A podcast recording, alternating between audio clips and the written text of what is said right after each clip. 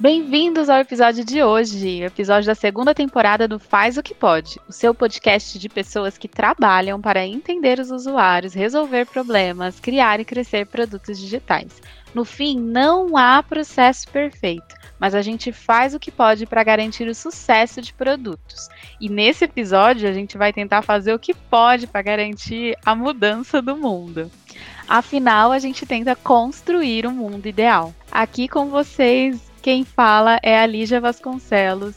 E para quem ainda não sabe, eu me formei em direito e eu fui para a faculdade tentando mudar o mundo. Na verdade, as pessoas na faculdade falavam que eu achava que eu ia mudar o mundo. Assim, continuo tentando. Oi, gente, tudo bem? Aqui é a Mabi. E, bom, eu sou pisciana e eu acredito na utopia de que a gente pode sim fazer do mundo um lugar melhor. Tamo junto, Mabi. Oi, gente. Aqui é Rê. Como que vocês estão? Que eu acho que todo produto tem um impacto. E ele é bom ou ruim. Se você não pensou nisso aqui, você não olhou. Tem que olhar, viu? Fica a dica. Oi, gente. Eu sou a Grazi. E assim como a Lígia, eu também entrei na faculdade achando que ia mudar o mundo. Quando eu fiz jornalismo, então a gente sempre tinha aquela ideia de fazer matérias que iam revolucionar a vida das pessoas. E por um tempo isso aconteceu mas aí depois a vida foi seguindo para outros caminhos e eu fui parar no, no mundo do produto, que é onde eu estou atualmente hoje. Olá, senhoras e senhores, uma, uma boa noite para todo mundo aí. Meu nome é Eric Slavski e, de acordo com Cortella, há três caminhos para o sucesso: ensinar o que sabe, praticar o que se ensina e perguntar o que se ignora. Ou seja, é muito mais pense isso do que o pense nisso. Bom, pessoal, então hoje a nossa conversa ela vai ser para descobrir como e se o desenvolvimento de produtos digitais gera impacto no mundo.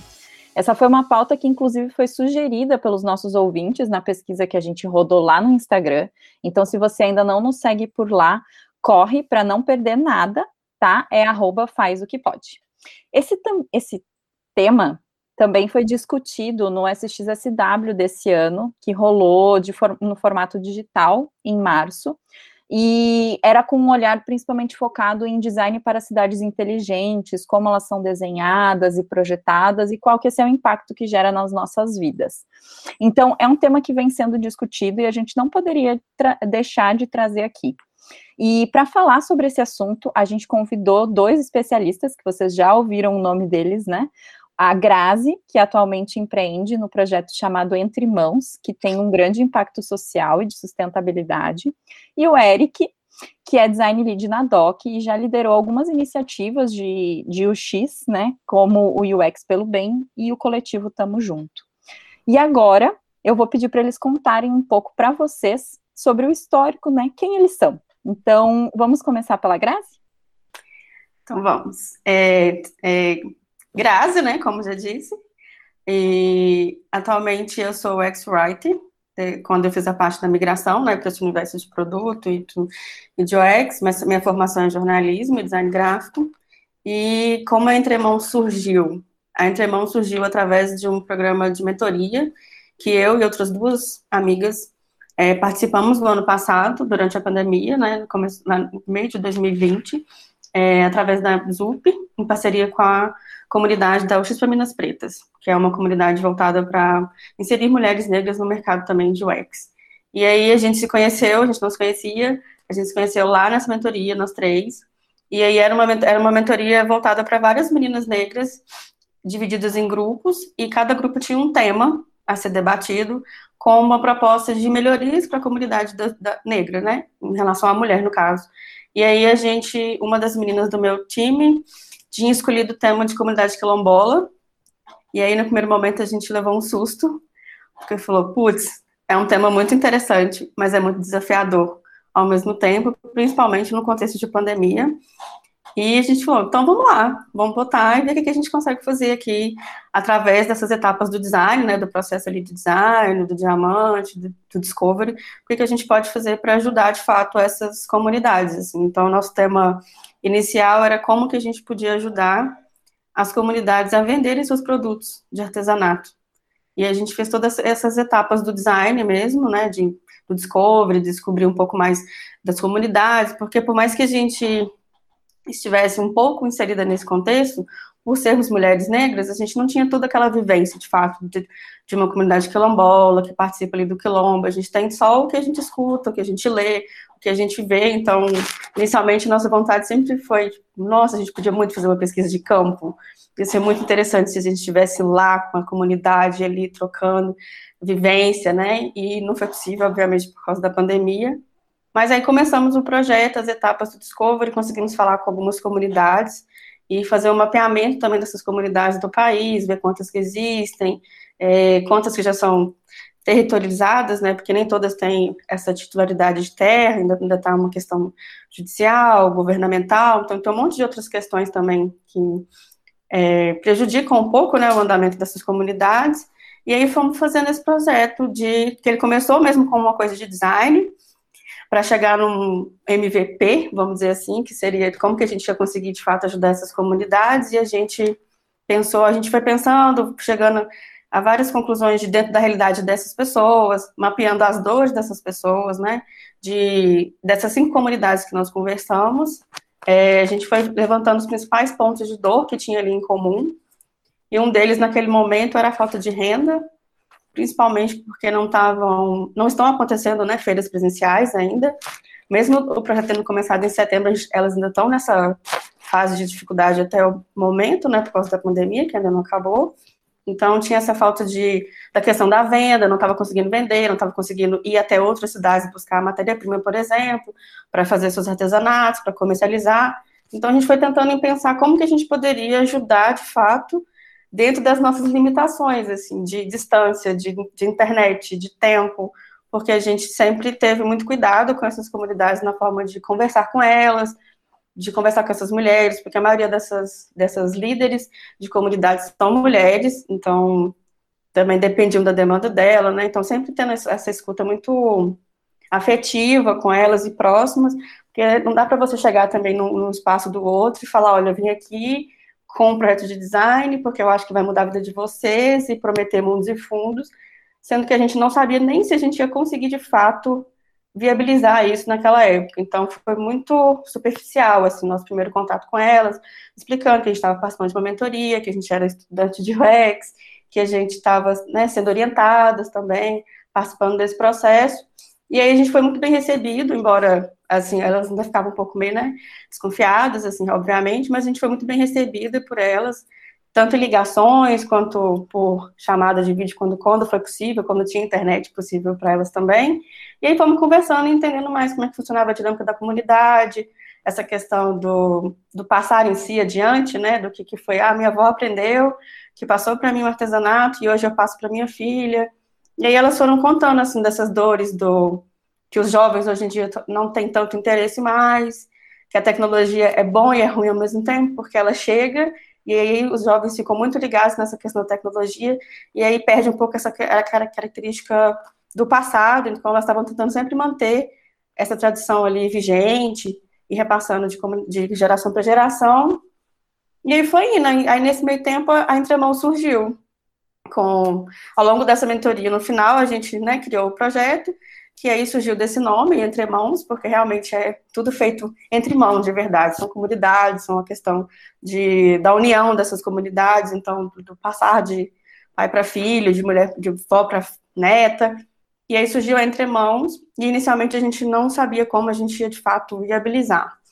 Então, começamos a pensar em como tirar essa ideia do papel, é, para ele deixar de ser somente um projeto de design e passar de fato para ser um, um projeto viável, sustentável e que trouxesse renda para essas comunidades, como se nós fôssemos a ponte que ia fazer esse caminho até chegar essa, a gente pode fazer essa ponte da venda desses produtos, já que a gente tem instrumentos, a gente tem internet, a gente tem como né, conduzir ali de forma a venda para elas, para essas pessoas, e trazer a renda para essas comunidades também. Então, atualmente a gente está participando de uma mentoria de uma outra mentoria, porque fomos selecionadas num, num projeto que chama Future Families, que é do governo britânico, que é para... Nossa, gente, que sensacional, não sabia disso, É, pra, é uma mentoria para mulheres empreendedoras. Então, eles dão toda a parte do como você vai viabilizar o seu negócio, construir a sua marca, se posicionar no mercado, ver quem, são seus concorrentes, fazer esse, estudo mesmo de análise de mercado para entender quem são seus públicos, né, quem seriam nossos possíveis clientes que comprariam esses artesanatos essas comunidades, porque a gente entende que não é só vender o artesanato, a gente está vendendo a história. Então, a gente está contando a história para que essa história não morra. Então, tem todo um, um simbolismo por trás é, eu acho que a Grazi tocou num ponto bem legal aqui, gente, que foram negócios sociais, né? Então, acho que se a gente tiver mais exemplos desse, ia ser bacana a gente trazer aqui para esse episódio. É, um outro ponto interessante é que a ZUP, né, que tocou esse projeto junto com a Grazi, é uma consultoria de inovação.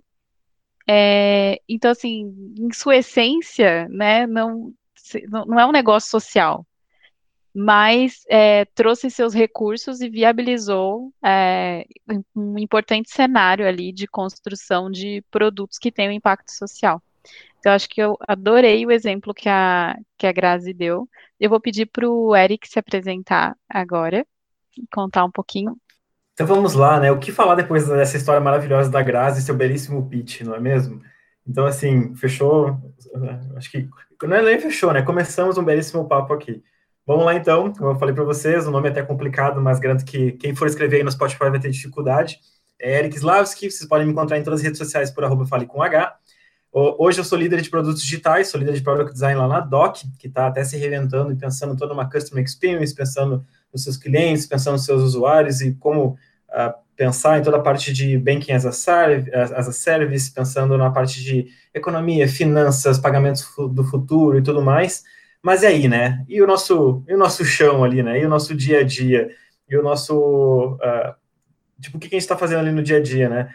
Uh, interessante eu estar trabalhando lá na DOC agora, porque a gente é uma plataforma que pega e pensa muito nisso de olhar, e tipo, a gente é uma plataforma que ajuda, ajuda outros lugares. Então, por exemplo, o Outbank, que é um banco que eu lembro que até auxilia pessoas que uh, têm dificuldade de conseguir a, a parte financeira, a parte de banco e tudo mais. Uh, enfim, tem várias plataformas, vários lugares que a gente serve como plataforma para esses lugares, uh, ah, para esses meios de pagamento, esses meios de, de, informação chegar a lugares que a gente nem consegue imaginar, assim. Então, poxa, eu quero estar tá fazendo parte disso, eu quero estar tá lá olhando, eu quero estar tá vendo aonde está chegando, eu quero conhecer os clientes dos clientes também, então a gente entra num conceito legal para quem está estudando produto aí de B2B, B2C, também bacana. Mas vamos lá, para falar um pouquinho sobre esse tema, eu Lembrei que agora um pouquinho dos longínquos 2013 a 2015, onde nós tínhamos medo de entrar no carro de um desconhecido, mas ganhávamos voucher do Uber, em que, nossa, o mundo de tecnologia era muito louco, né? Então a gente estava naquilo lá, eu estava lá com meus 17, 18 anos, nem lembro mais, mas estava nessa parte da faculdade, e aí eu estava fazendo produção multimídia. E aí eu lembro assim, quanto foi legal ter encontrado essa faculdade, assim, lá no Sul, lá em Porto Alegre, porque um monte de gente falava, vai fazer concurso público, vai fazer isso, vai fazer administração e tal, e eu falei, eu quero desenhar. Não sei o que eu vou fazer, eu lembro da minha terceira série, eu ainda falando para minha professora, eu quero ser desenhista, quero desenhar coisas. E bom, cá estou hoje eu desenhando interface, desenhando meu tempo livre, continuo desenhando ainda bastante até. E, e, lá naquele tempo, então, eu via muitos trabalhos, muitos projetos, e tá tudo bem. Tá tudo bem isso que eu vou falar. Mas eu via muitos projetos virarem Tipo assim, faz um projeto maravilhoso, faz um TCC, faz umas interfaces maravilhosas, incríveis lá, e tela, UX, na época, arquitetura de informação e tudo mais, e o nosso querido web designer e tudo mais, papapá, vai e vira, vai para a biblioteca. E aí, tipo, ah, vamos identificar, identificar coisas novas, identificar novos projetos, vai lá e não sei o que, vai para a biblioteca. Ah, vou para a biblioteca pesquisar. Eu gente, vamos fazer projetos para ir para a rua e tal. Então, na época, eu coloquei como desafio para mim, assim, eu quero levar isso tudo que eu estou vendo aqui na, na, nessa faculdade. A produção multimídia tinha ilustração, design, fotografia, vídeo, conteúdo, jornalismo, um monte de coisa, tudo colocado num, num uma maçaroca de dois anos e meio de, de curso, uh, que era maravilhoso, assim, para tipo, uma, uma, pessoa ansiosa que nem eu, que não queria, tipo, não queria focar em nada naquele momento, era jovem, só queria conhecer um monte de coisa do que podia fazer, foi ótimo. E aí eu falei assim, gente, eu lembro assim que eu fiz, quando eu estava lá no meu ensino fundamental, ensino médio, os cursos que apareciam na minha época, lá em Guaíba, aí galera, um abraço para a galera de Guaíba que está ouvindo esse podcast, tenho certeza que tem várias pessoas. Então, assim, para a galera de Guaíba que estava ouvindo esse podcast agora, tava olhando lá, assim, pô, quais são os cursos que tem aqui na cidade, o que, que dá para fazer? Aí tinha celulose, aí tinha eletroeletrônica e tudo mais. E aí eu ah, o que, que dá mais para fazer isso e tal? E eu achei um curso de informática, um curso técnico de informática gratuito. Então, eu faltava as aulas de educação física. Hoje, minha coluna sente falta disso mas faltava as aulas de matemática, de, de educação física para ir estudar informática, programação e o que mais que tinha. E o que eu fiz, eu me encantei por fazer as capas, os banners dos trabalhos, as capas dos DVDs, fazer aquilo, conseguir vender bem o projeto, conseguir entender a dor lá do que, que é o desafio, o que, que é, tanto que o meu TCC desse curso foi fazer um jogo que ajudava as pessoas a colocar o inglês no dia a dia, a reforçar o inglês no famoso e saudosíssimo RPG Maker. Então, aí, se você já usar o RPG Maker, já dá um like e compartilha esse, esse, esse podcast que vai ser maravilhoso. Bom, então, e aí eu tava vendo, pô, mas depois de um tempo eu fui descobrir que tinha um curso gratuito de publicidade, propaganda e design em Porto Alegre. E eu não conhecia. E eu fiquei, putz, mas por que, que essa informação não tá chegando aqui onde eu tô? O que que tá faltando para essas coisas começarem a andar e compartilhar e tal? Então, na minha faculdade, eu pensei, e se eu levasse parte desse conhecimento que eu tive aqui de design, pensar no usuário, pensar nas pessoas, empatia, design thinking, whatever, todas essas coisas que a gente está ouvindo hoje, se eu levasse isso para o meu ensino médio, lá para onde eu estudei e tal. E na época, eu trabalhava como coordenador de um. Do, uh, é coordenador, mas era trabalhar com voluntário, tipo, coordenador voluntário de informática na escola aberta, que era a escola que abria os finais de semana, o pessoal ia lá estudar informática, crochê, fazer banda da escola, era maravilhoso. E aí eu falei assim: e se a gente abrisse um espaço nesse sábado para que o pessoal que aprendesse de segunda a sexta fosse para sábado colocar em prática e resolver problemas da escola. Será que funciona? Eu fui falar com a diretora. E aí a diretora falou assim: Ah, não sei se vai funcionar. Tem uma galera aqui que está fazendo uns grafites, umas artes aqui na parede da escola. Tem uma galera que está pegando aqui a, as camisetas do uniforme, estão fazendo um uniforme diferente, estão tricotando e fazendo os, os, os uniformes diferentes. Não sei se o pessoal vai participar. Eu falei: Vamos fazer um convite. Aí eu coloquei um banner lá, assim, na época. Foi tipo assim: Duvidei, duvidei tu vem para cá nesse sábado fazer um negócio massa com a gente aqui. Procuramos pessoas inquietas. E aí, ó, vem participar de um projeto, vai ter design, vai ter um monte de coisa, vem participar. E o que a gente fez durante quatro sábados, eu levei o pessoal da faculdade, então prof... alguns professores da faculdade, alguns colegas da faculdade também, a conhecer alguns alunos do ensino médio que estavam por lá também, para a gente criar um grupo que chamou o Coletivo Tamo Junto. Então, assim, a gente passou pelas várias etapas, que era imaginar, sentir, fazer e compartilhar. Uma redução lá do nosso design thinking, que é voltado mais para a educação, em que a gente viu assim, nossa, esse bebedouro tá dando choque. O que, que a gente pode fazer? Pô, e se a gente fizesse uma capa aqui de plástico de garrafa e tal, pet, não sei o quê? Vamos lá fazer? Vamos. Tá, vamos lá identificar. Pô, essa turma da oitava A não conversa com a oitava B. E se a gente fizesse um painel aqui de papel que as pessoas pudessem colocar comentários e tudo mais? Vamos fazer? Vamos fazer. Pô, aqui na região toda não tem lixeira pública, não tem lixeira nos pontos de ônibus, que lá é parada, lá no sul, né? não tem parada, não tem lixo aqui na parada, não tem os lugares. Pô, vamos fazer umas lixeiras, pô, vamos pegar umas garrafas de pet e tal, vamos fazer isso aqui. Aí saindo do jornal, como os vândalos da cidade, que estavam colocando garrafas espalhadas pela cidade e tal, maravilhoso. Mas, enfim, a gente foi espalhando essa palavra, espalhando então do que, que dava para fazer. E eu lembro que eu tenho contato com algumas pessoas até hoje, já passou mais de 10 anos desse coletivo, e é muito legal pegar o, o retorno deles e ver onde é que eles estão fazendo também.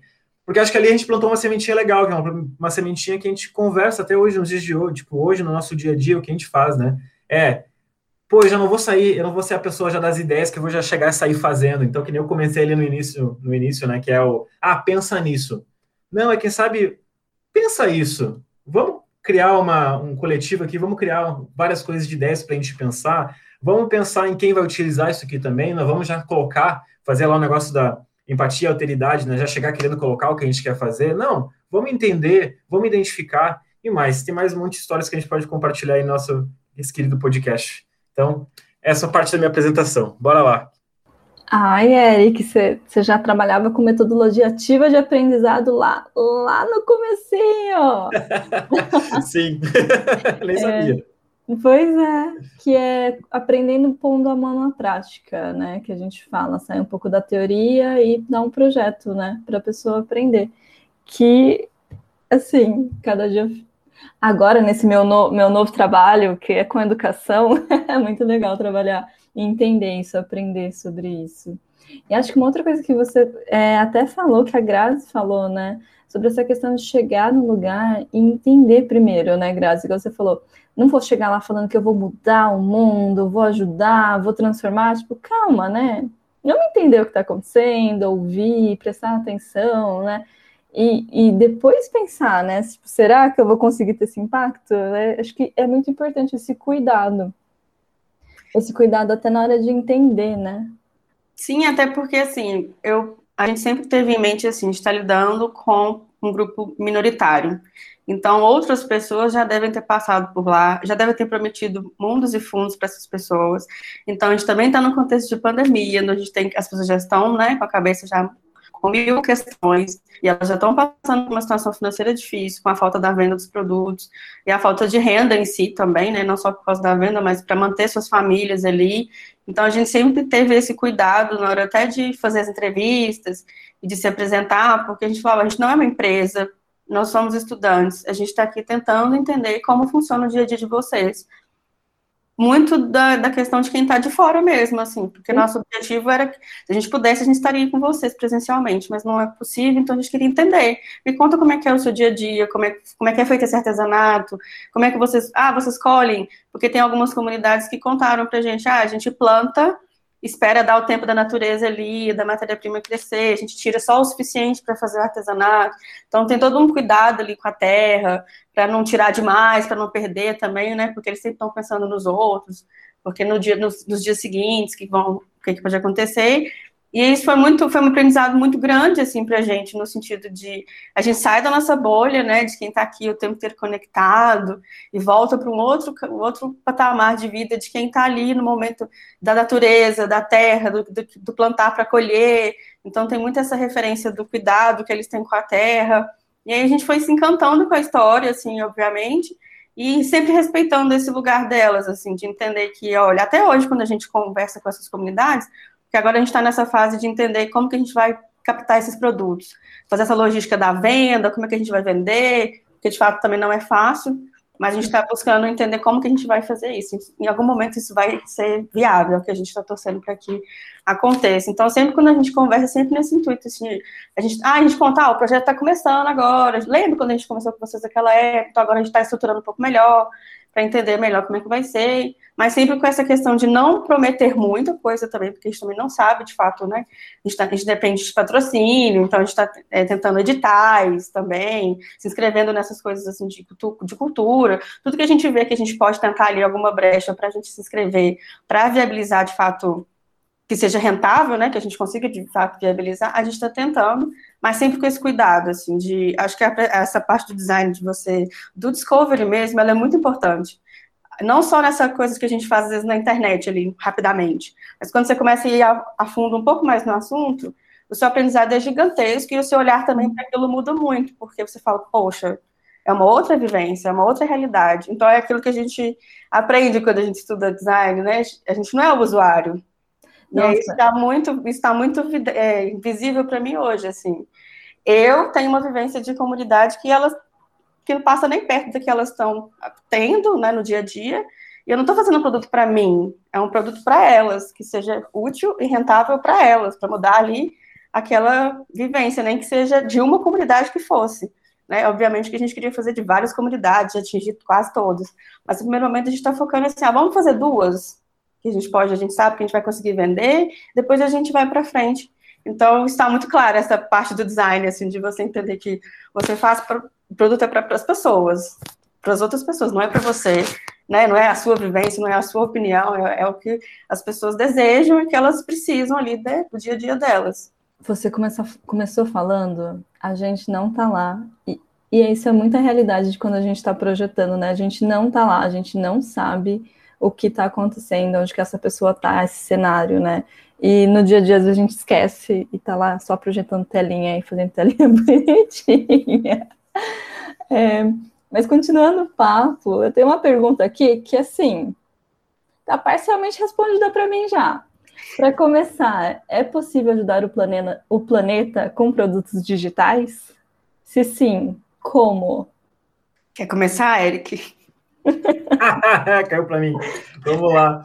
Uh, acho, eu gosto de lembrar quando eu cheguei em São Paulo em 2018, eu cheguei para trabalhar na Terra. E aí, para coordenar o bootcamp de UX, os cursos e tal, tudo mais, eu lembro de bem claro, assim, de ir no quadro e falar assim: galera, onde é que, vai, onde é que hoje vai ser a Seva?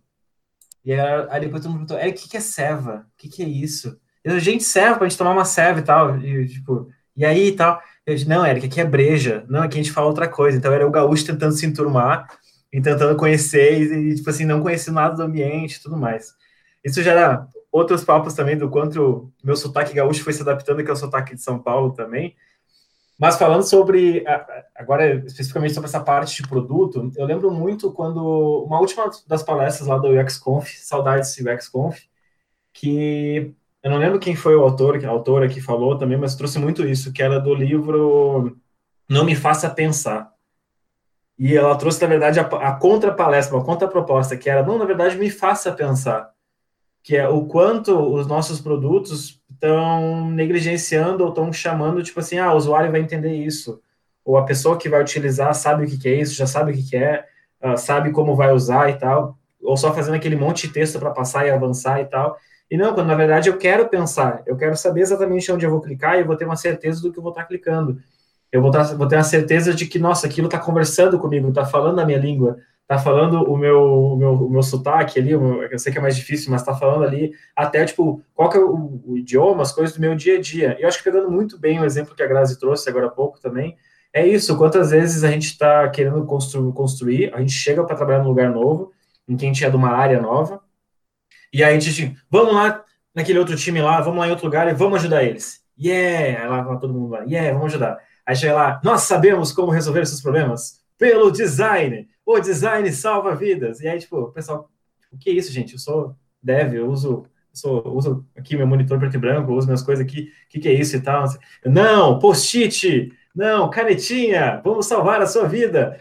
E aí pessoal, não, e aí o quanto é importante a gente conseguir entrar lá e falar e ouvir, não, desculpa, entrar lá, ouvir, principalmente, é mais ouvir do que já chegar querendo resolver, já que chegar querendo ver o que está acontecendo ali e tal. E acho que pelo meio desse meio campo é descobrindo também o que, que a gente vai podendo construir junto, né? Então, é, acho que no momento a gente não pode esquecer do lá o que está do Design lá, que é, além da empatia, lá também é a colaboração, né? É o fazer em conjunto.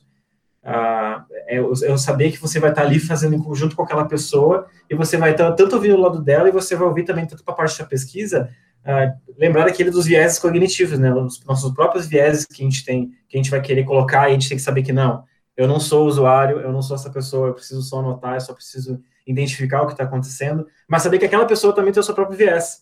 Então, que tu não vai ouvir só uma pessoa, você vai ouvir várias pessoas, você vai ver várias uh, visões diferentes de futuro, visões diferentes de coisas que você vai estar estudando também.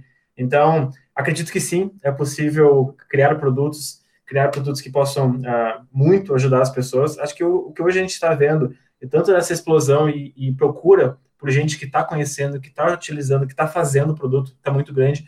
É por isso tem muita experiência ruim, tem muita coisa hoje já ah, fazendo e fazendo mal, e fazendo tipo assim, ah, vou fazer de qualquer jeito, vou fazer porque tem entrega, vou fazer porque, ah, falar com o usuário, não, não precisa, só vou fazer.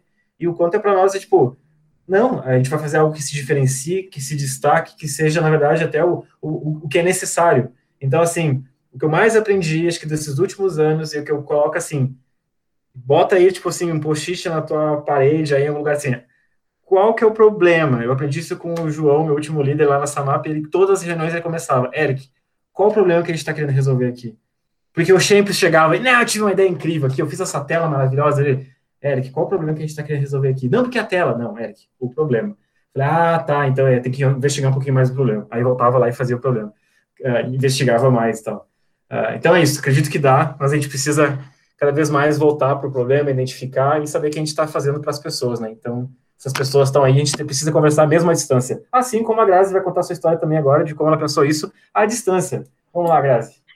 Respondendo a pergunta da Renata, eu também acredito que dá, mas eu também gosto de tocar num ponto que eu acho que o time por trás de, de quem está fazendo esse produto tem que ser um time muito diverso, porque eu acho que isso influencia diretamente na construção do produto.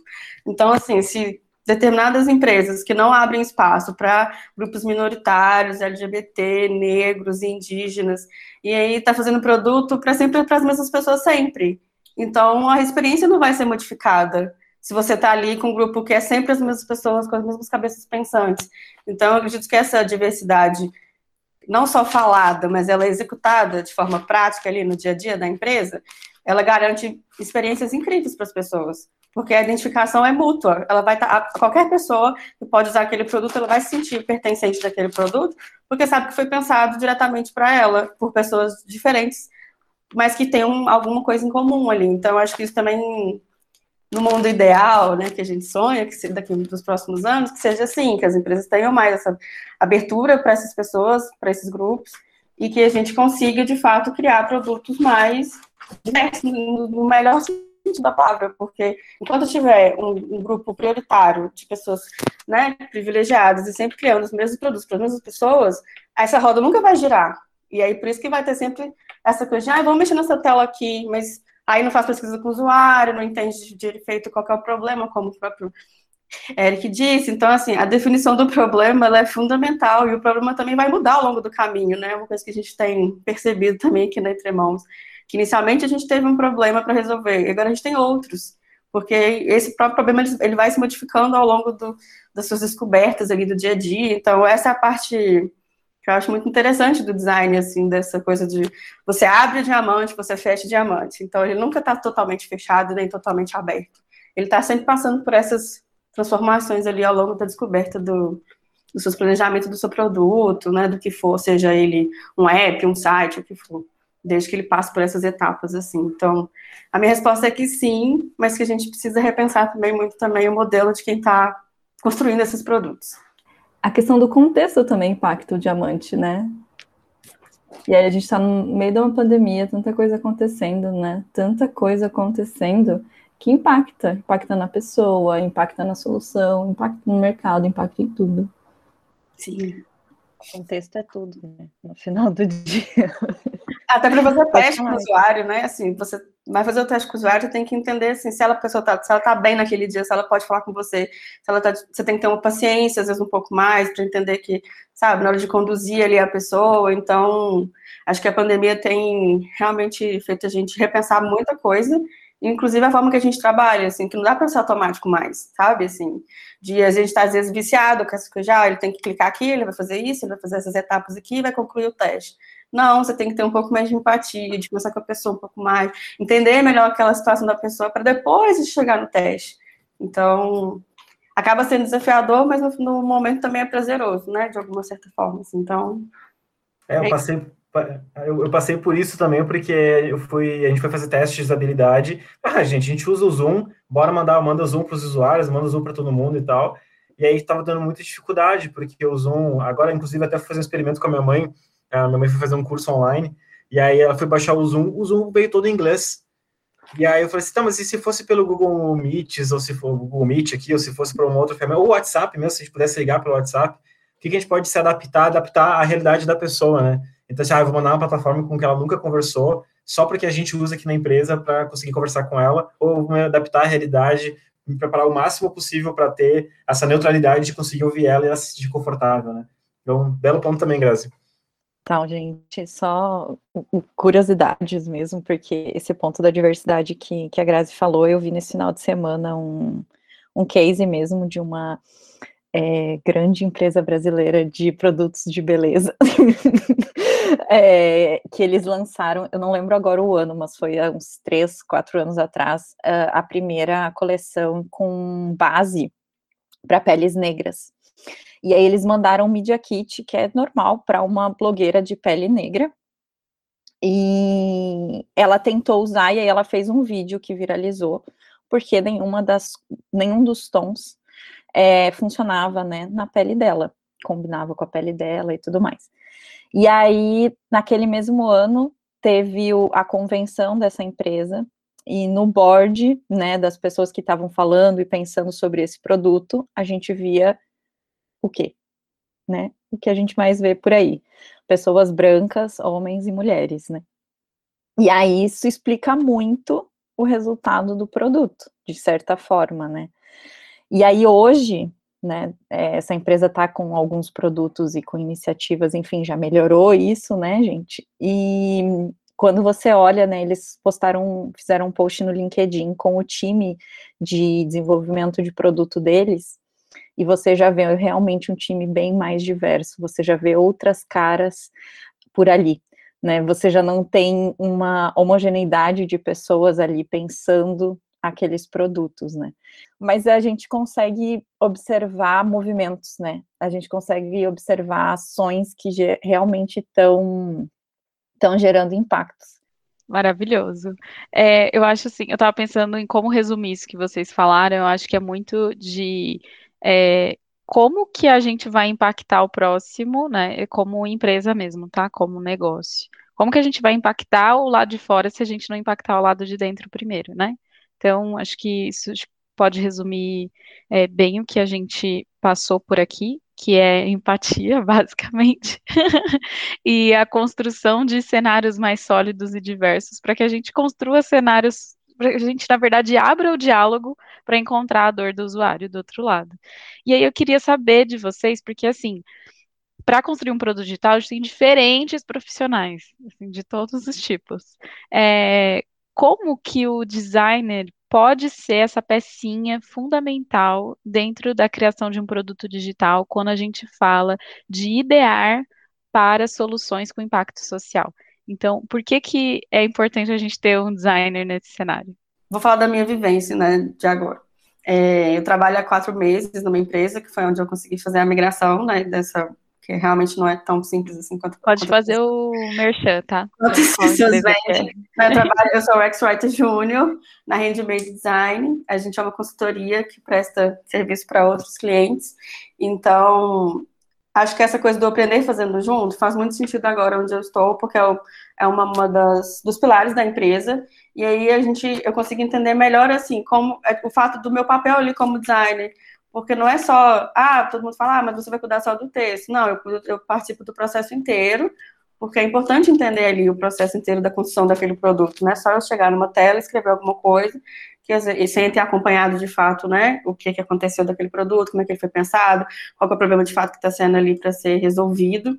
Então, eu acho que o designer é porque a gente tem uma visão a gente tenta, pelo menos, nem sempre às vezes é possível, mas ter uma visão um pouco mais do todo, de verdade, das etapas todas, do processo inteiro. Então a gente consegue, às vezes, mapear melhor isso, sim, sabe? Evidenciar, olha, o problema é aqui, mas a gente tem que chegar nesse ponto aqui. Então, quais, a gente, quais etapas a gente vai fazer, onde a gente vai pesquisar? Talvez, se não fosse o designer fazendo isso, se fosse uma outra pessoa de uma outra vivência muito diferente, não ia para o mesmo caminho, eu acho. Eu acho que tenderia a ir para outros problemas, talvez não resolveria o problema, porque ah, não vai ter a pesquisa. Eu acho que não dá para pular as etapas, sabe? Uma etapa depende da outra, é, é muito codependente uma da outra. Porque se você não pesquisa com o usuário, você não vai saber a dor do usuário, de fato. Você vai saber a dor que você acha que ela existe e o usuário vai te comprovar que existe uma dor ali ou não, e que existe um problema para ser resolvido ou não. Então, tudo vai uma coisa dependente da outra. Então, eu fico pensando, se não fosse o design, que, já que a gente tem esse papel de estar ali, de investigar, é muita investigação mesmo, eu acho, um papel muito investigativo, de você mapear o problema, entender o problema, porque às vezes, ah, vou trabalhar aqui com problema X, assim, tipo, pessoas estão saindo do meu app por X motivos. Aí você entender a história do app, quem, como é que ele funciona, o tipo de público que ele atinge. Então, essa parte da pesquisa é muito investigativa e ela é constante. Porque ah, o app tá, agora está rodando e tem menos pessoas saindo. Mas é que eu vou conseguir manter ele, sabe? Com as pessoas ainda continuando usando, retendo ali o público. Então, você vai fazer mais pesquisa, entender onde você pode melhorar. Eu acho que isso é muito do design, assim, é muito da gente do nosso papel tá ali meio que essa semana passada eu escutei uma palestra de writer que era advogando pelo ex-writer e eu acho que a gente tem que advogar sempre pelo design sempre por essas etapas assim de tem muita empresa que está começando ainda não tem, não entende muito bem essas etapas aí pula as etapas já quer chegar sempre na tela então fica pensando que é muito voltado para a tela né mas não é. Sim e pensando no, no nessa contribuição eu acho que vem muito para nós, porque eu, eu, enxergo que o, o, profissional do designer, seja ele UX, UI, writer, PD, o product designer tudo mais, a gente tem um grande papel, acho que em meio às organizações e algo que está sendo bem aberto, assim, e, e, de novo, se não está sendo aberto é meio complicado, assim, mas vamos lutar por isso também, é essa parte de facilitação. Então, o como a gente está facilitando as coisas, a gente está facilitando conversas, a gente está facilitando reuniões, a gente está facilitando cocriação, Então, assim, a gente é quase aquele grupo, aquela pessoa que vai estar ali para fazer pessoas se conhecerem, pessoas trocarem ideia. Esses tempos eu participei de uma reunião que eram duas pessoas que estavam falando, estudando sobre a mesma coisa na mesma empresa, mas elas não tinham trocado uma ideia de, sei lá, uns três meses. Aí eu falei assim, eu tô fazendo um projeto para um, eu tô fazendo um projeto para outro. Falei, gente, vamos se reunir na mesma sala e vamos trocar uma ideia junto.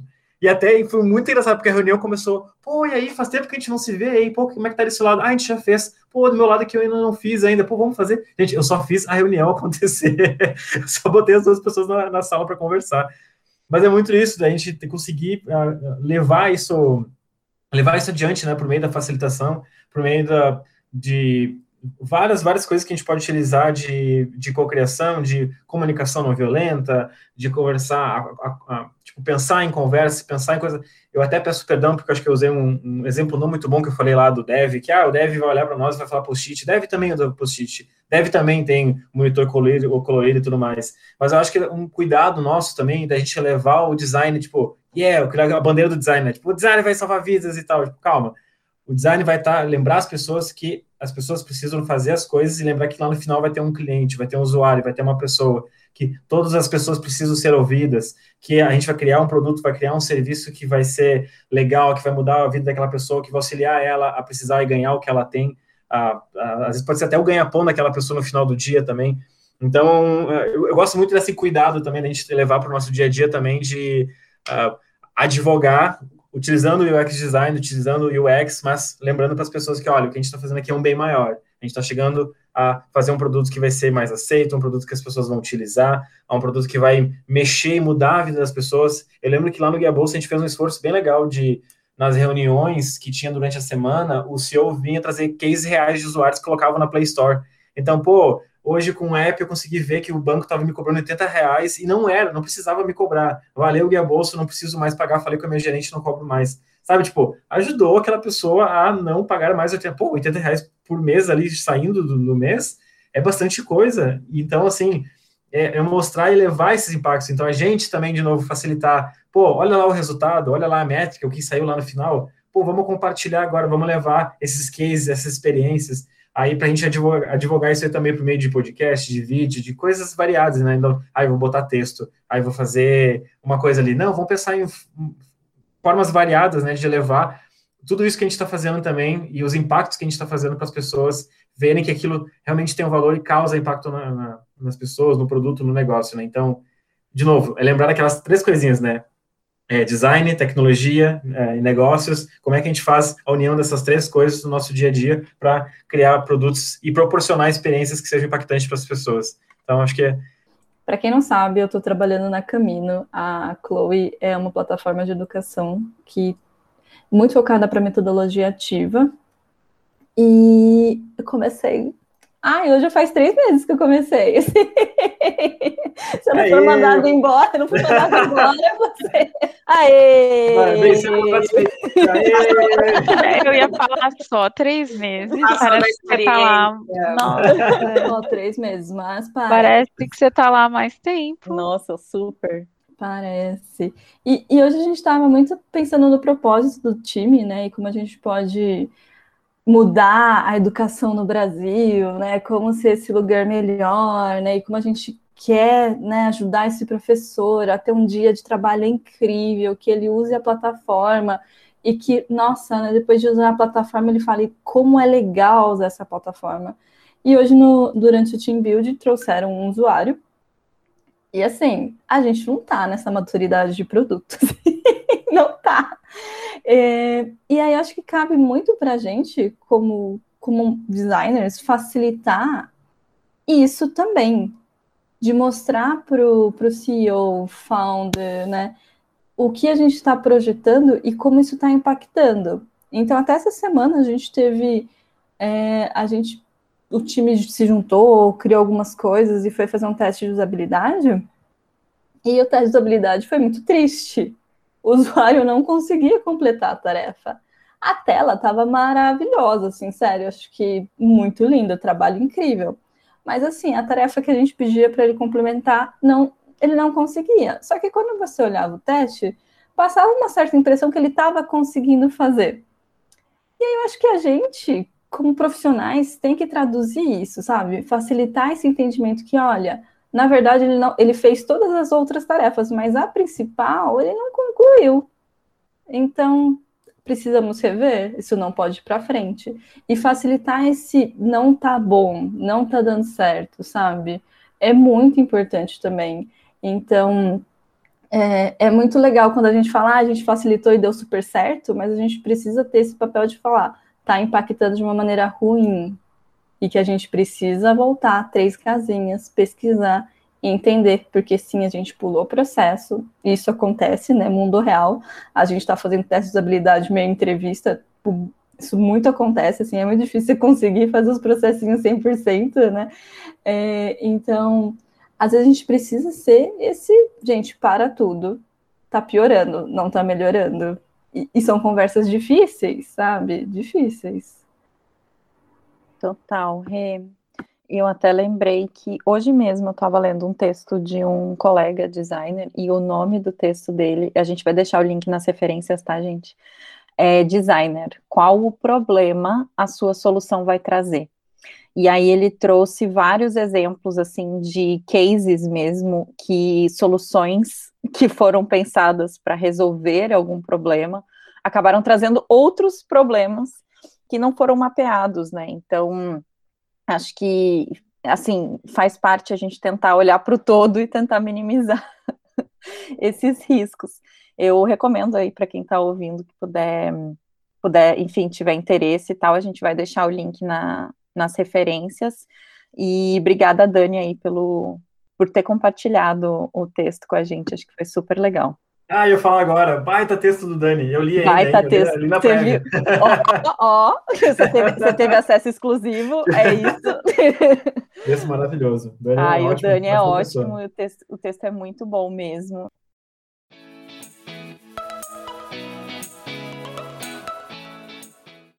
Bom, gente, chegou aquele momento do episódio, né? Onde a gente vai falar sobre mitos ou verdades. É, como vocês já sabem, nessa temporada, o mito ou a verdade é o que está direcionando aí um pouco das nossas conversas e é um momento que a gente usa para trazer o quê? Aquela polêmica gostosa que a gente gosta para o episódio.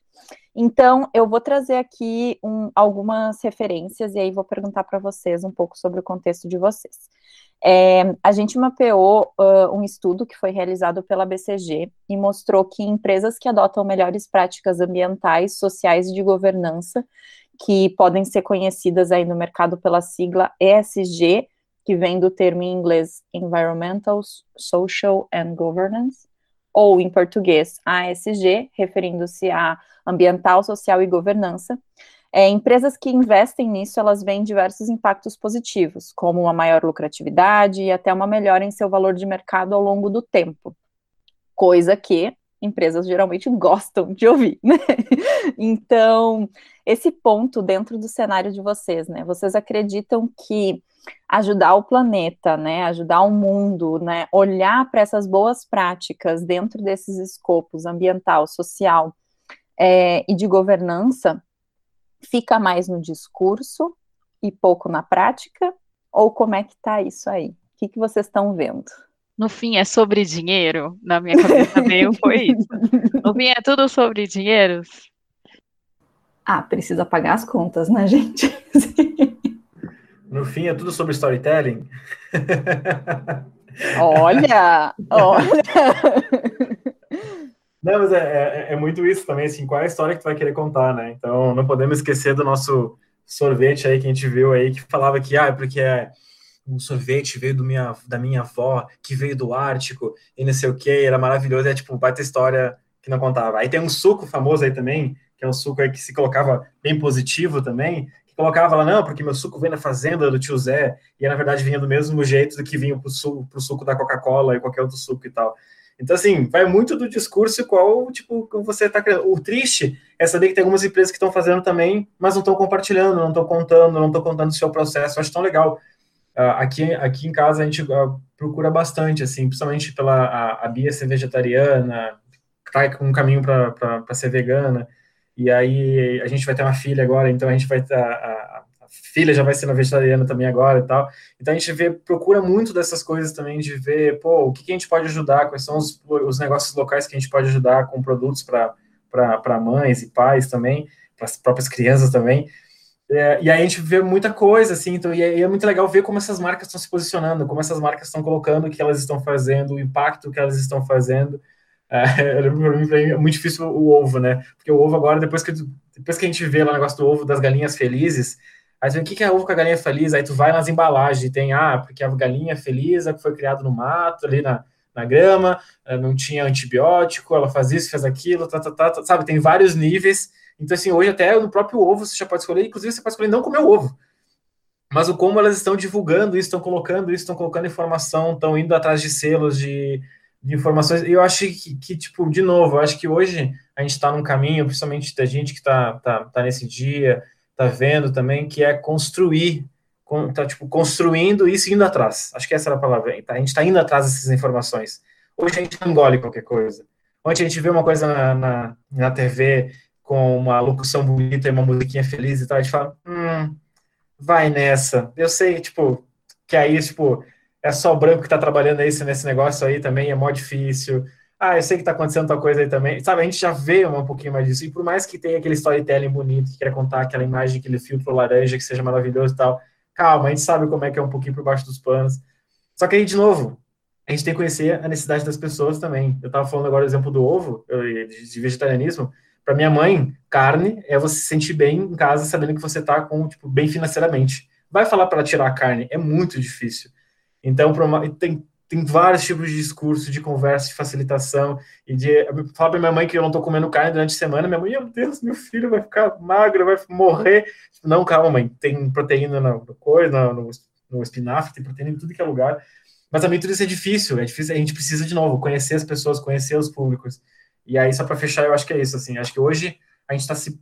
Hoje não dá para não falar sobre essas coisas, acho que não dá para deixar em branco e, e deixar, assim, uh, deixar acho que hoje não dá para deixar tão trans, não deixar transparente. Acho que a gente precisa compartilhar e mostrar de onde a gente, o que está sendo feito. E cada vez mais está vindo essa cobrança, então é, é, é preciso mostrar o que está fazendo e é preciso a gente cobrar também. Então não dá para ficar só no discurso. Tem que não, ser isso. Ah, ai, obrigado pela síntese, Amab. eu ia só complementar o que eu disse, porque assim, realmente, óbvio que, né, gente, o mundo gira em torno do dinheiro não vamos ser aqui, né? Criar toda uma ilusão de que não, nós estamos assim, pensando no dinheiro, não, não, não. Porque a gente, né, a gente precisa do dinheiro para sobreviver, que é o que a gente está vivendo nesse momento, está sobrevivendo, esse, esse caos que a gente está vivendo. Mas eu acredito muito que, que hoje, né, numa bolha também, né? Claro que muitas pessoas têm ferramentas para ir atrás, porque é uma coisa que antes, antes a gente não tinha. Essa possibilidade de investigar melhor, de saber melhor como é a empresa, de ter um reclame aqui para você dar uma espiadinha ali, para saber, de ter referências, às vezes até de pessoas que, do seu convívio social, de, ah, eu comprei o produto numa loja tal, você gostou? Você não gostou? Como é que foi o atendimento? Não sei o quê. Que parece que é uma coisa nova, mas não é. Isso acontece há anos, no tempo das nossas avós ali, de conversinhas mesmo de janela. Só que não tinha tanto, tanto instrumento tanta tecnologia, tantas coisas para a gente chegar, para ter essa investigação um pouco mais a fundo ali da empresa, o que, que ela está fazendo de fato, porque muitas coisas eram escondidas, como ainda são hoje em dia, mas a gente tem ferramentas. Então, assim, eu costumo dizer que nem tudo fica 100% super escondido. Em algum momento vai aparecer alguma coisa. Então, é igual o Henrique falou, é importante você mostrar os processos. Porque se você for transparente, mostrar os processos, a chance de você ter uma visibilidade positiva é infinitamente maior de quando você não se posiciona. Então, eu fico ainda preocupada com algumas empresas que não se posicionam. Porque eu acho que no momento que a gente está vivendo, é fundamental ter alguma, algum tipo de posicionamento. Seja ele para um lado ou para o outro, mas que se posicione. Porque se você às vezes ficar ali, aconteceu alguma coisa com o seu produto X, e aí teve uma X quantidade de reclamação, aí não soltou nenhuma nota, nada, sabe? Assim, ah, vamos aqui ficar levando como se nada tivesse acontecido. Não dá, porque assim, vai ter uma leva de pessoas continuando falando do seu produto ali, sem resposta. Então, que, qual sentido faz você manter o seu produto no ar se você não está atendendo o seu público principal ali, que também não vai gerar renda, que aí vai impactar num monte de. É um ciclo vicioso, assim, que eu consigo Vocês me corrigem se eu estiver errado. Mas imagino que seja realmente um ciclo vicioso. Você não se posiciona, você perde capital de mercado, aí suas ações caem, aí depois você vai lá e faz uma puta de uma campanha para, não, vou, vou levantar aqui minha moral no mercado, eu vou começar a ser transparente a partir de agora. Pode demorar? Pode, mas que seja transparente em algum momento, não deixe de ser transparente, porque acho que você só tende a ganhar. Não só com o seu público, com, com questão do, do dinheiro, porque a gente sabe que é importante também, paga nosso salário, nossos boletos, a gente consegue viver através dele, mas, é, assim, na, na utopia o dinheiro não é tudo, mas ele é o caminho. Mas que seja um caminho possível, que seja um caminho transparente, que seja um caminho ali de pensando realmente nas pessoas, no bem-estar daquelas pessoas. Se é um produto que vai, é porque a gente está falando de impacto social, mas é impacto de verdade, porque eu também uso produtos que me impactam de alguma forma. Eu também consigo avaliar boas e más experiências e consigo reportar isso para as outras pessoas. Então, acho que isso é muito importante esse olhar que a gente tem hoje que bom que a gente tem essas ferramentas, que bom que a gente tem esse olhar, que bom que a gente possa ser pessoas transmissoras para outros que não têm acesso, que ainda não chegaram nesse nível de estar, sabe, reclamando e não sei o quê, mas às vezes você pode plantar uma sementinha ali na pessoa e falar, olha, você gostou mesmo desse produto? Como é que foi? Um papo assim, informal, mas com um vizinho, com uma pessoa no ônibus, que seja, sabe? Pra... Deixa eu trabalhar com produto digital, que eu venho do mercado do impresso, então, eu sempre fico observando como as pessoas usam o aplicativo, assim. E é uma coisa que eu sinto falta muito da rua, de estar observando as pessoas na rua, porque agora todo mundo é de casa. Então, as poucas vezes que eu andei de ônibus nessa pandemia, meu, meu olhar era muito esse, assim, de olhar a pessoa, o que, que ela tá olhando no celular, assim, meio que uma espiadinha, gente, não tava bisbilhotando, não. Perdão para quem, né, não quero levar processo de ninguém, mas tava ali só dando uma espiadinha para ver como que a pessoa olha o celular, o que, que ela clica. E eu fiquei vendo muitas pessoas usando caixa tem pela minha região onde eu moro, na região metropolitana aqui de BH, então fiquei olhando muitas pessoas dentro do ônibus usando o caixa tem, e o que, que elas reclamavam, sabe, assim, nossa, agora travou, ah, tô tentando de novo, travou, e aquele sentimento de, sabe, eu preciso muito que esse aplicativo funcione, eu preciso muito que esse aplicativo dê certo, porque eu tô dependendo disso aqui para ter um dinheiro, então olha o, o tamanho do impacto social que um produto digital tem uma população no momento de pandemia, assim, isso é fundamental que isso seja tenha uma usabilidade no mínimo que funcione, sabe? E eu fico pensando, e aí uma senhorinha chegou e falou, não tá funcionando, não tá funcionando, não tá funcionando. E aí ela pediu ajuda um dia e falou, você pode olhar aqui para mim? Eu falei, tem dados da senhora aqui que são sensíveis, né, e tal, não queria, a gente não se conhece.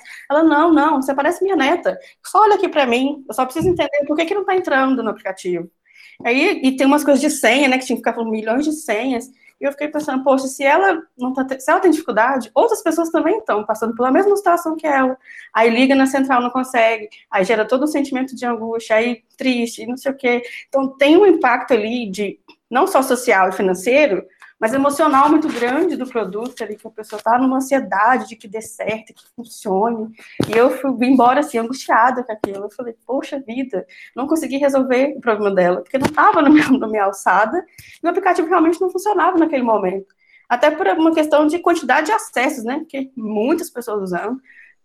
Não tem tecnologia que funcione, que dê suporte para tanta gente usando o aplicativo em massa, no melhor naquele momento.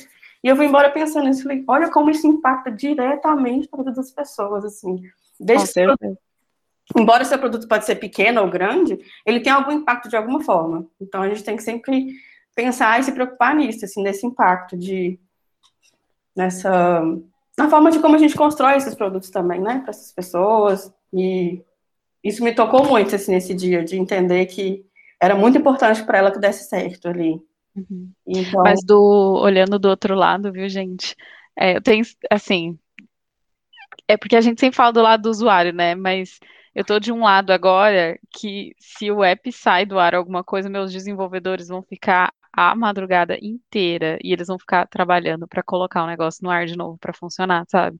Então, assim, a gente sempre fala do lado do usuário, mas assim, acreditem que tem gente boa do outro lado, assim, Sim. morrendo para fazer funcionar. Sim, gente, por favor, não estou falando mal de ninguém, mas é realmente é porque a gente fica muitas vezes focado no, no olhar do usuário e esquece do por trás, né? A gente está no por trás, porque a gente está produzindo esse... É, a gente está sofrendo lá do outro lado, pelo amor de Deus, o negócio tem que voltar para o ar, precisa funcionar. Então, eu gostei que vocês tocaram em pontos relacionados a gerações, né?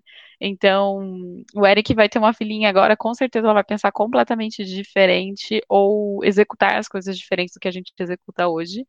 É, e, e as marcas, acho que a grande chave é as marcas que perceberam essa mudança, elas estão se mantendo no mercado e sendo mais valorizadas dentro do mercado. Ou elas estão aproveitando um mercado novo, que é realmente esse mercado de exemplo que o Eric trouxe da, da, é, da carne, né, da carne vermelha, onde você tem visto cada vez mais agricultores preocupados em contar a história do produto deles, é, para que pessoas que tenham essa, né, que, enfim, que, que, que necessitem por N motivos comer carne, que elas comam uma carne que pelo menos tenha um tratamento que elas achem digno tem algumas empresas brasileiras que estão fazendo coisas bem legais, tipo a Insecta Shoes, que é uma empresa de calçados vegana, que elas são gaúchas, inclusive, e elas começaram há muito tempo atrás, eu acho que a empresa já tem uns 10 anos, então, quando nem se falava sobre isso ainda, tipo, elas já estavam lá fazendo sapato vegano, não usando nada de origem animal, e o tecido dos calçados elas compravam em brechó, então, eram tudo, todos tecidos de brechó que elas garimpavam e tal.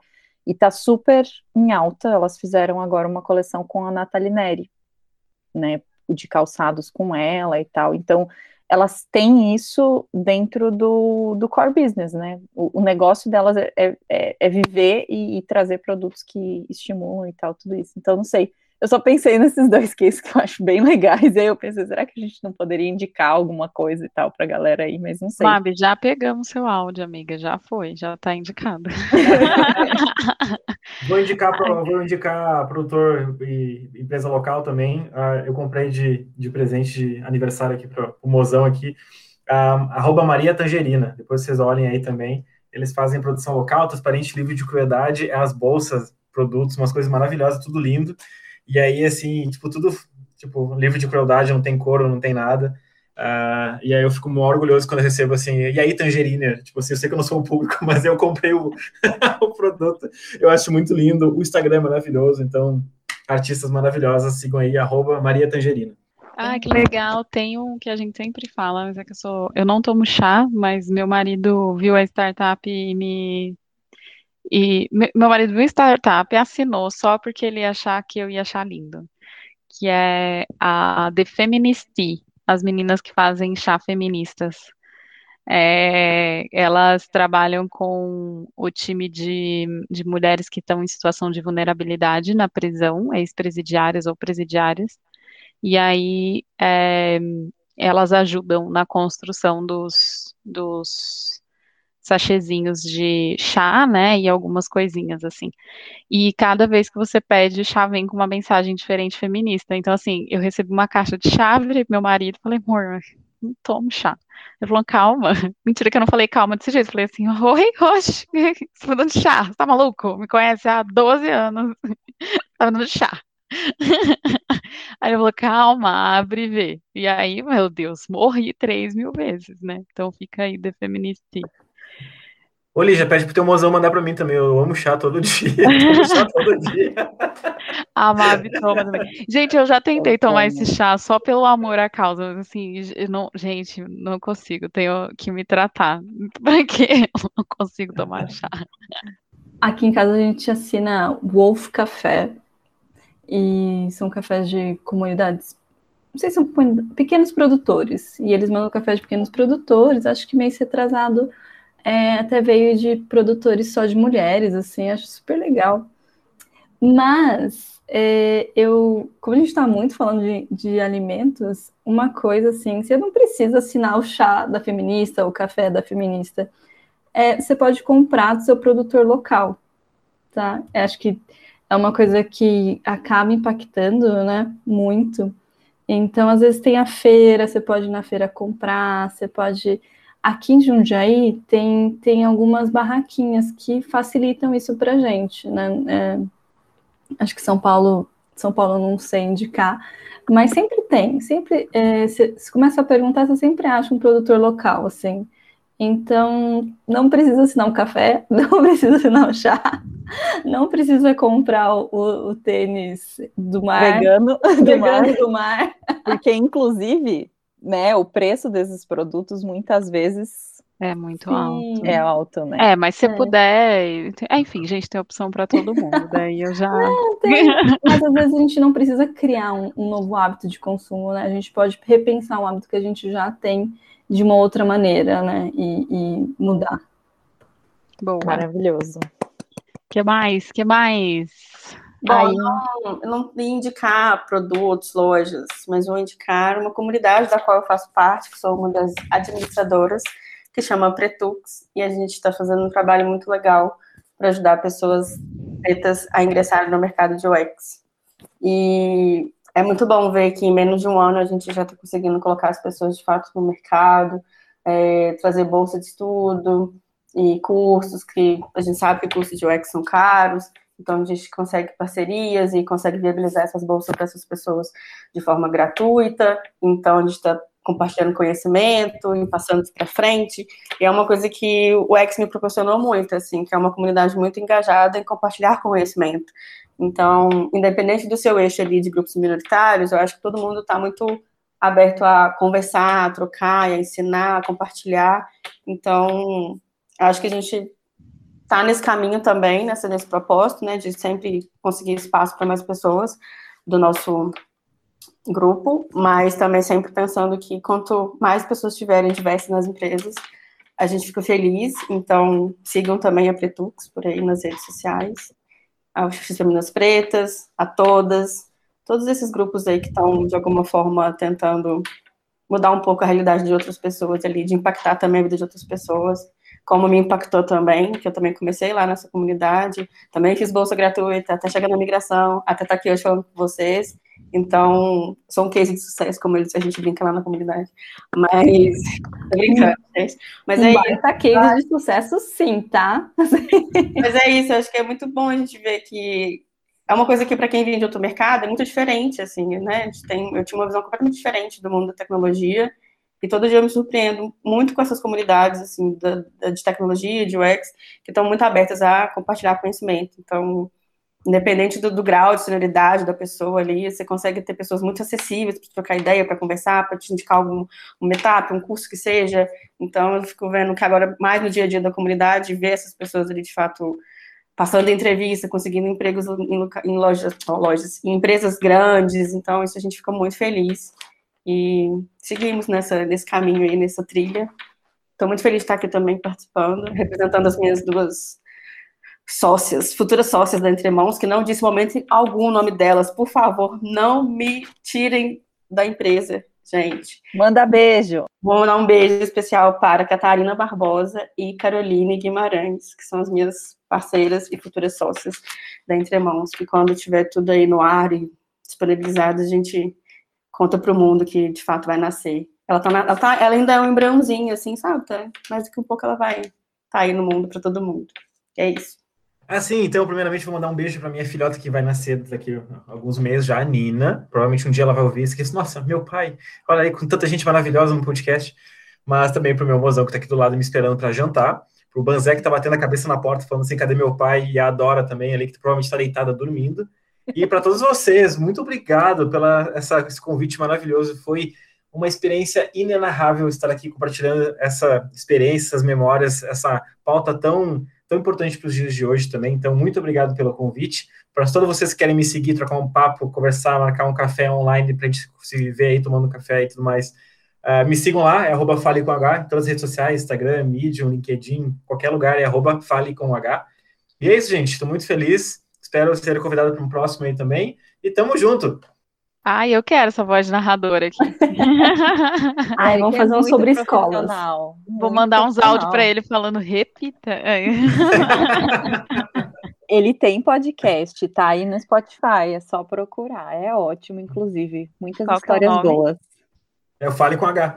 Ah, é o Fale com H. Gente, essa pessoa pensa na experiência do usuário, né? Porque quem vai acertar o nome? Aí, não, mas- oh, brilhante, brilhou, brilhou. Aí tem um canal no YouTube formada em também. multimídia, né? Tem, tem um canal no YouTube também que é Fale com H também. Então tá tudo lá. É só procurar. Não, gente, assim, brilhante, brilhante. Mas para facilitar a vida de vocês, todos os contatos vão estar na descrição do podcast.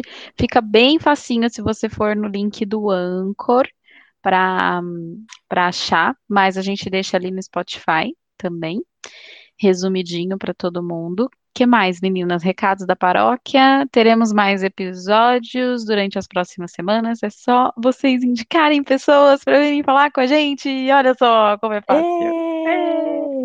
E compartilhem esse episódio com os amigos que se interessam pelo tema, com as pessoas que vocês conhecem, que gostam desse assunto. Compartilhem, porque compartilhando o conteúdo vocês nos ajudam e vocês estão ajudando também a pessoa que recebe o conteúdo, que recebe aquele calorzinho e fala: Nossa, a pessoa ouviu isso e lembrou de mim. Uh, pessoal, vou pedir para a Renata e para a Mabi fazerem aquele post maravilhoso do Instagram para vocês indicarem startups ou produtores locais é, para a gente acompanhar e seguir. Eu já estou seguindo as indicações dos nossos convidados.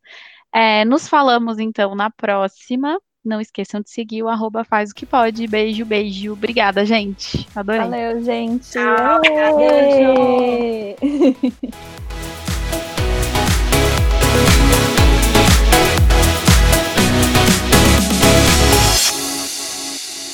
Li, vai dar tempo da pergunta do propósito? Não, amiga, já deu. Já. O primeiro episódio de com uma hora e meia de duração da partida. Pega.